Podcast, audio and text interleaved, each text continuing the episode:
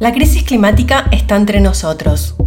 La vemos en los incendios forestales que avanzan sobre los humedales en el sur de América, en el aumento del mar que triplicó la velocidad de su crecimiento, así como en las casi 20 millones de personas que al año tienen que abandonar sus casas a causa de algún desastre ecológico que de natural tiene muy poco.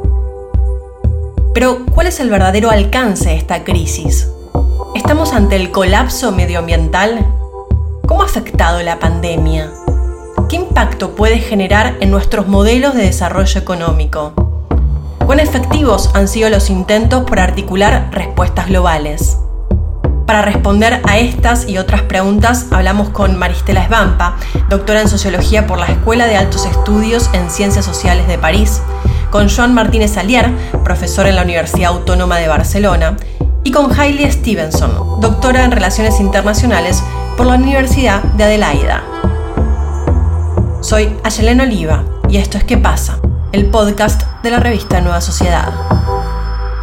En este episodio nos preguntamos ¿qué pasa con la crisis climática? So we're taking to the streets to fight for our futures and for those who are suffering from the consequences of climate change today.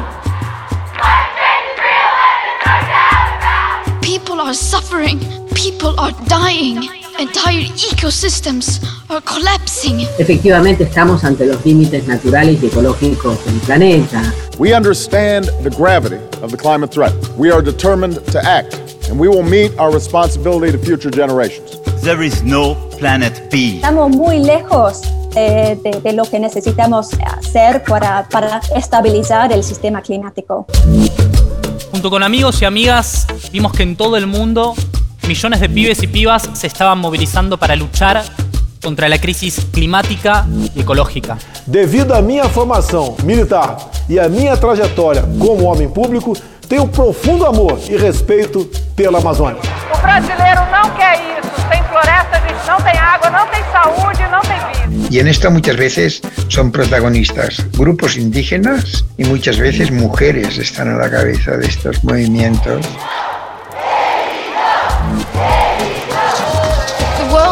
Waking up and change is coming whether you like it or not.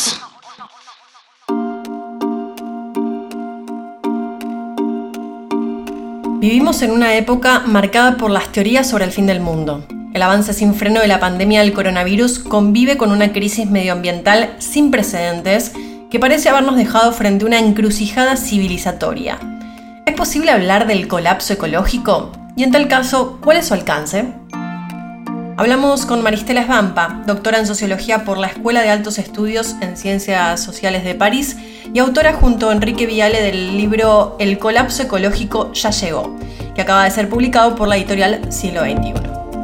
Efectivamente, cuando hablamos de, de colapso eh, ecológico, estamos haciendo referencia sin duda a una narrativa global que coloca el calentamiento global y este, a la pérdida de biodiversidad en el centro, pero también estamos dando cuenta de las dinámicas locales y territoriales que vinculan ¿no? a esto con los modelos de desarrollo, de desarrollo existentes, desde la expansión del de agronegocio, la expansión de las energías extremas, la minería contaminante, el extractivismo urbano, entre muchos otros que caracterizan a, a, nuestro país como una suerte de laboratorio este, a cielo abierto.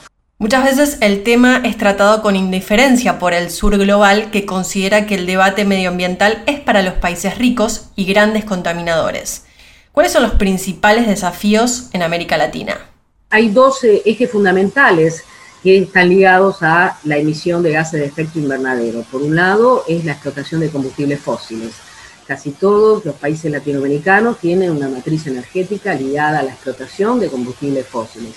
Y por otro lado, también está ligada a la agricultura y la ganadería y al cambio en el uso de la tierra, algo que está muy vinculado a la expansión de estos modelos de agronegocios. Bueno, América Latina tiene en el centro de sus economías estos, estos dos modelos que efectivamente son los responsables del desastre ambiental que estamos viviendo. Pero no olvidemos también de que este, estamos en, en, una región eh, periférica y que efectivamente gran parte también de la responsabilidad de la emisión de gases de efecto invernadero es de los países más ricos, es de los países este, que producen y, conducen, y, que, y que consumen, que consumen más, que demandan, digamos, la satisfacción de estos modelos de consumo y que por eso presionan sobre nuestros bienes comunes, sobre las tierras y los territorios.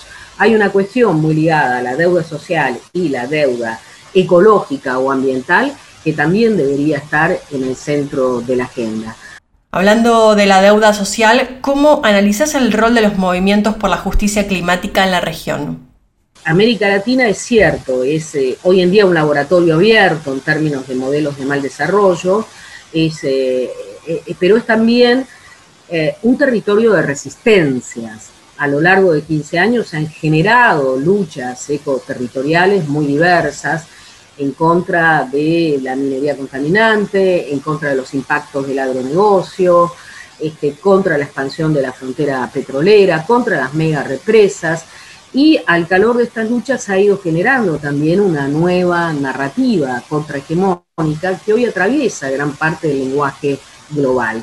En el marco de esas narrativas contrahegemónicas, yo destacaría, por un lado, este, conceptos como el de derechos de la naturaleza, por otro lado el de soberanía alimentaria, ética de los cuidados, este, territorios, autonomías, post-extractivismo. Bueno, todos estos conceptos se han generado al calor de estas luchas socioecoterritoriales que eh, atraviesan este, nuestra región y que, insisto, ¿no? Este, sin duda eh, son los ejes fundamentales de un nuevo lenguaje político, de una nueva gramática política en clave ambientalista.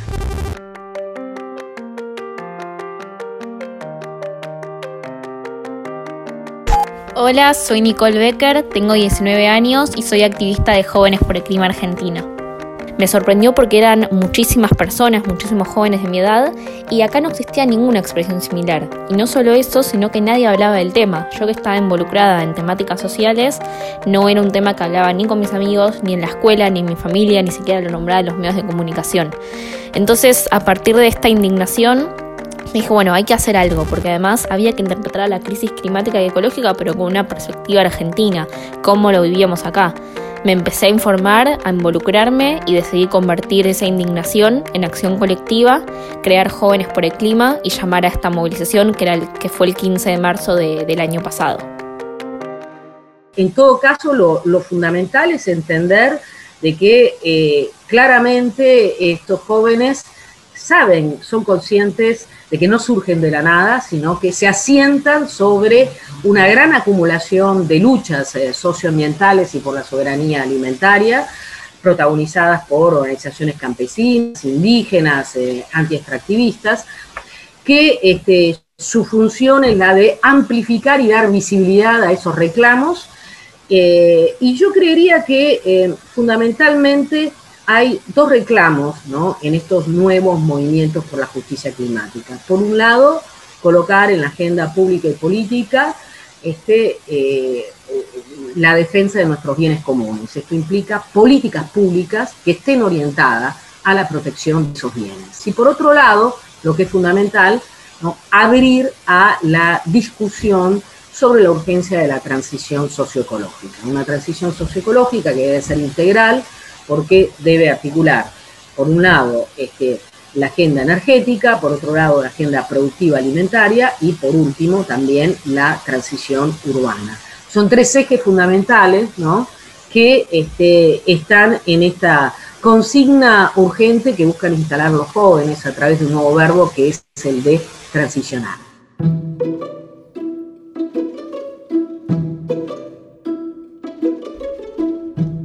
Esta época ha puesto en duda el mito del desarrollo en cuanto a dirección única y la idea misma de la concepción productivista del progreso.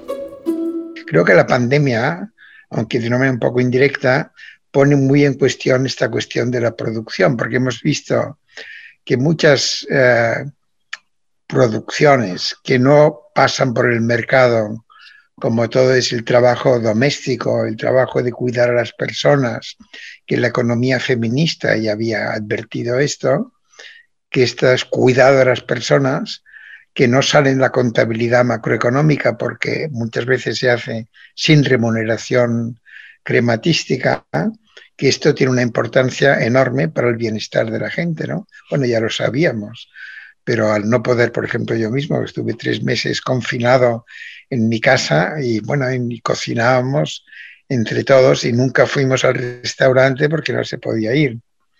Y entonces eh, te das cuenta de la importancia que tiene trabajos que son verdaderos trabajos no remunerados, olvidados por la economía, la importancia que tiene la energía del sol que nos cae cada día, la lluvia y todo esto no son producciones del mercado. ¿no? El que habla es Joan Martínez Aliar, economista catalán, profesor en la Universidad Autónoma de Barcelona y ganador del premio Balsam 2020 en la categoría de retos ambientales. Le preguntamos si cree que es posible que conviva un desarrollo económico capitalista con el respeto por el medio ambiente. Había un, socialista eh, intelectual francés o austríaco francés que era André Gortz, que el año 72, en una conferencia pública, comentando el informe al, al Club de Roma, que ya hablaba de límites al crecimiento, en un gran, con mucho público delante, se hizo esta pregunta. ¿Será posible un capitalismo que respete estos límites de la naturaleza? Dijo, no lo sé. Dice, porque quizá habrá un sector que precisamente se dedique a cuidar de la naturaleza, a corregir los daños que le hemos hecho. Hoy en, día un sector de energía solar, digamos, que por cierto le da falta baterías de litio, o sea que algún tipo de destrucción también va a haber. Igor se preguntaba esto y contestaba que no lo sabía. Y yo quizá voy a contestar lo mismo. No estoy seguro si puede haber un capitalismo un poco más verde. Un poco más verde, sí. El tema no es el capitalismo, es el aumento del metabolismo de la sociedad, del uso de energía y de materiales. Cuando hablamos de ecología y economía aparece el concepto del Green New Deal o el nuevo Acuerdo Verde, que se ha convertido en uno de los temas de la política estadounidense, sobre todo desde que una de las diputadas muy conocida, Alexandra Ocasio Cortés, ha logrado instalar el tema en el Congreso. El New Green Deal me parece bien imaginativo como eslogan político, pero que en la práctica habría que ver que que implica, si implica crecimiento económico, no solo salir de un apuro, sino crecimiento económico del 2 o 3% para siempre más o para 30 años más, como dice precisamente los fines del desarrollo, ¿cómo se llama? Sustainable Development Goals, los fines del desarrollo sostenible de Naciones Unidas, que yo comparto casi todos, menos el número 8, que dice que el mundo tiene que tener más desarrollo económico, más crecimiento económico, ni disimula, dice, crecimiento económico. Si el New Green Deal implica crecimiento económico, me parece mal, porque que me expliquen cómo se vamos a crecer económicamente si no es con carbón, gas y petróleo para mucho tiempo. Es el 80% de toda la energía son combustibles fósiles. La India está haciendo una transición hacia el carbón, el África hacia combustibles fósiles. Y cómo esto va a ser posible sin más cambio climático y más destrucción de biodiversidad. Por tanto, yo soy no tanto del New Green Deal, sino de que los países ricos haya un cierto decrecimiento económico y una mejor distribución y que el comercio internacional sea menos abusivo que ahora. Y la pandemia ha amplificado el alcance de las preguntas sobre nuestros modelos de desarrollo y la posibilidad de una transición ecológica. ¿Cree que estamos ante una ventana de oportunidad para repensar nuestros modelos de desarrollo económico? Yo creo que sí, porque bueno, la pandemia da otro, otro estímulo para pensarlo todo, ¿no? Entonces hace pensar a la gente lo que dije al principio, ¿no? cuáles son los trabajos esenciales. No sé si esto se ha usado en Argentina, este adjetivo, ¿no? que en sí mismo ya es bien interesante. O sea, los bomberos son esenciales, los que sacan la basura son esenciales, la alimentación se convirtió y la salud, ¿no es verdad? Es bien importante esto, porque no dijeron cuáles son los trabajos mejor pagados. o de mayor productividad, ¿no es verdad? Se olvidaron de la economía para hablar eh, con sentido común. Entonces, creo que sí, que esto da como un, un signo de optimismo, de que se puede repensar las cosas, ¿no? Creo que la crisis climática y ecológica y las cuestiones ambientales son en realidad una forma de ver el mundo, de ver las injusticias, de ver las desigualdades, porque si bien la crisis climática nos afecta a todos, no nos afecta a todos por igual. Y América Latina no es lo de los países y de la región que más contamina, pero sí de las que más lo está sufriendo y lo podemos ver muy claramente con los incendios tanto en Argentina pero en el resto de la región que tiene que ver con una misma causa, con compañías que explotan nuestras tierras, que deforestan, que se llevan la plata a sus países a costa de todos los recursos naturales que nos sacan a nuestra región.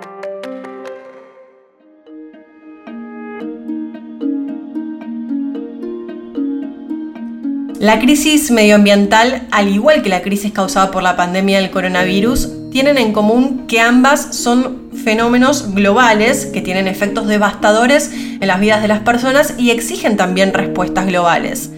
Pero la articulación internacional no suele ser una tarea sencilla. Llevamos 30 años negociando acuerdos internacionales y vemos un cambio como en el ámbito multilateral, vemos un cambio de abordaje ya con los años los gobiernos aprenden más, aprenden de la dificultad, de la magnitud del desafío de eh, mitigar el cambio climático.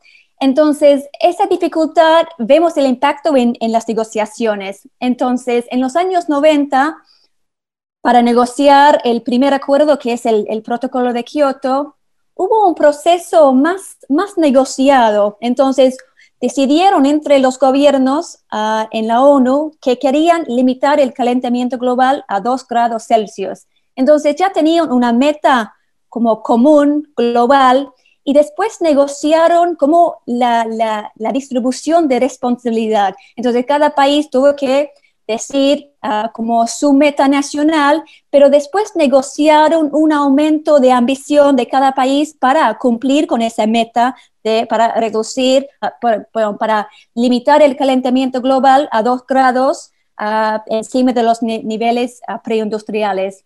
Entonces estaba mucho más negociado en ese entonces. Después, con el tiempo, para el, el Acuerdo de París, empezó empezamos a ver un, abordaje mucho más flexible. Hayley Stevenson es doctora en Relaciones Internacionales por la Universidad de Adelaida, en Australia, directora de la Maestría de Estudios Internacionales de la Universidad Torcuato de Itela y autora del libro Política Ambiental Global. Y eso realmente refleja cómo la dificultad, los países, los gobiernos ya saben que es muy difícil reducir los gases de efecto invernadero, entonces quieren un abordaje mucho más flexible para, para ofrecer solo lo que están como dispuestos o lo que pueden hacer políticamente. La pregunta es si la flexibilidad de los últimos acuerdos que describe Stevenson es una ventaja para concretar estos objetivos o por el contrario dan cuenta de un piso muy bajo de compromiso de cada uno de los estados en el combate contra el calentamiento global de vuelta. A veces dicen que son más realizables por, justo porque son más, ah, más, flexibles y más ah, voluntarios. Entonces, ahora todos los países en el mundo tienen una meta, eh, una meta nacional, pero es una meta, se llaman como metas determinadas al nivel nacional. Entonces, cada país decide lo que puede hacer. En ese sentido, es más viable para, para como cumplir con el objetivo de limitar el calentamiento global a dos grados. Y no, no sé qué podríamos decir que es más viable para cumplir con esa, esa meta. La verdad es que ahora, si seguimos con los planes las promesas que tenemos, vamos a ver un calentamiento global de entre 3 y 4 grados, no 2 grados.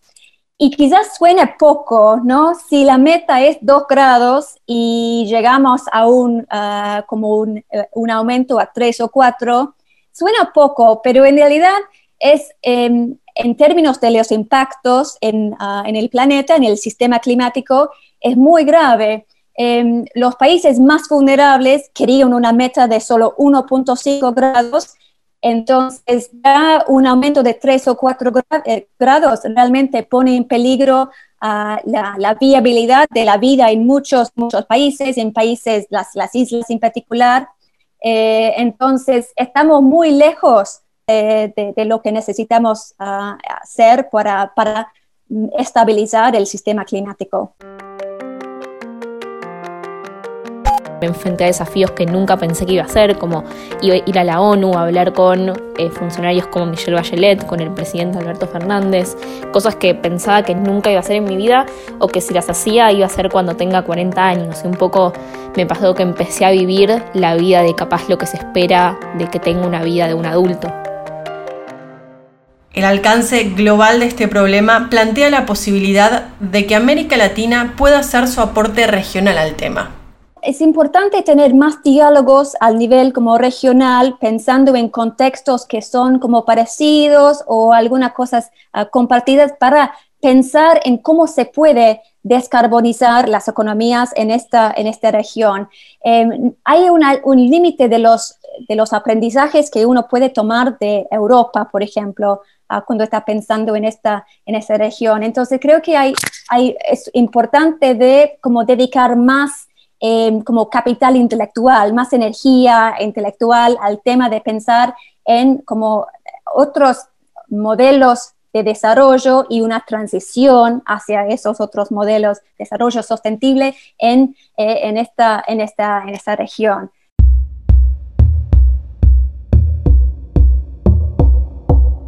Si quieren profundizar en estas ideas, pueden leer distintos artículos sobre el tema en la revista Nueva Sociedad. Los encuentran en el sitio de la revista nuso.org. También nos pueden escribir a quepasa.nuso.org o también usar el hashtag que pasa en redes sociales, así los leemos.